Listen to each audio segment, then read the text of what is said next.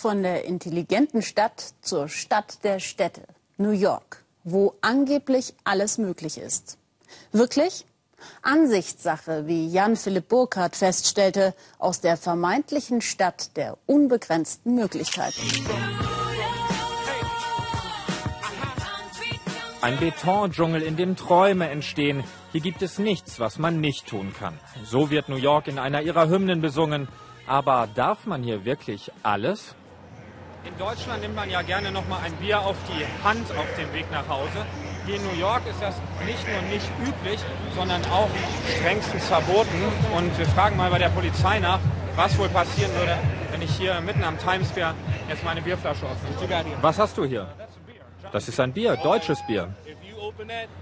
Wenn du die hier draußen öffnest, dann musst du vor einem Richter erscheinen oder du wirst sogar direkt verhaftet. Also steck deine Flasche besser weg, sonst bekommst du echt Probleme.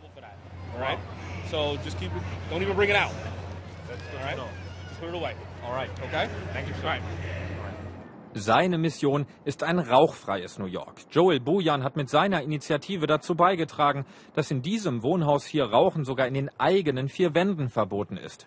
Die Stadt New York plant, dass dieses Beispiel Schule macht. So sollen alle Wohnungen, die städtisch bezuschusst werden, in Zukunft qualmfrei sein. Aber warum ist New York eigentlich die Stadt der Verbote? Wir halten uns nicht für eine Stadt der Verbote, sondern für eine Vorreiterstadt der öffentlichen Gesundheitspflege. Seit den späten 90er Jahren sind New Yorks Bürgermeister sehr fortschrittlich.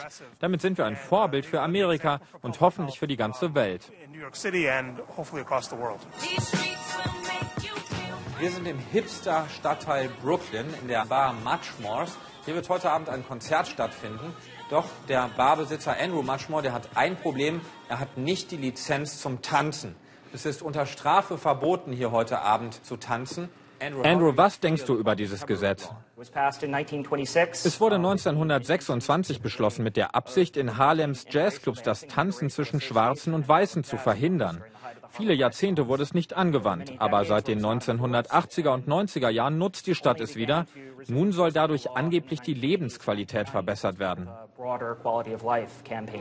Andrew ist nicht nur Barbesitzer, sondern auch Anwalt. Er klagt gerade vor einem Bundesgericht gegen das Anti-Tanzgesetz, weil es das Grundrecht auf Meinungsäußerung verletze. Um die Lizenz zum Tanzen zu bekommen, müsste Andrew hier Überwachungskameras installieren, beim Gemeinderat vorsprechen und bis zu 1000 Dollar bezahlen. Das sieht er nicht ein. Um seine Kunden am Tanzen zu hindern, lässt er nur Musiker auftreten, die er zum Innehalten einladen.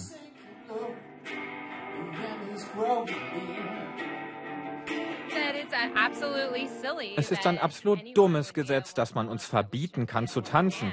Tanzen sollte ein Menschenrecht sein. New York lebt von der Kunst und der Musik. Nicht tanzen zu dürfen, raubt der Stadt doch ihre Seele. Für fast jeden hält sie ein Verbot bereit. Ausgerechnet die Stadt der Städte im Land der unbegrenzten Möglichkeiten.